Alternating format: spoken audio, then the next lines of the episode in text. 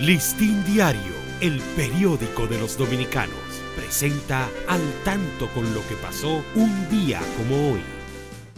8 de febrero de 1908, nace en Asturias el destacado empresario Manuel Corripio García. 1924, nace en Barahona Ramón Oviedo quien además de su trascendencia como artista se destacó por su respaldo a los mejores intereses de la sociedad. Listín Diario, el periódico de los dominicanos, presentó al tanto con lo que pasó un día como hoy.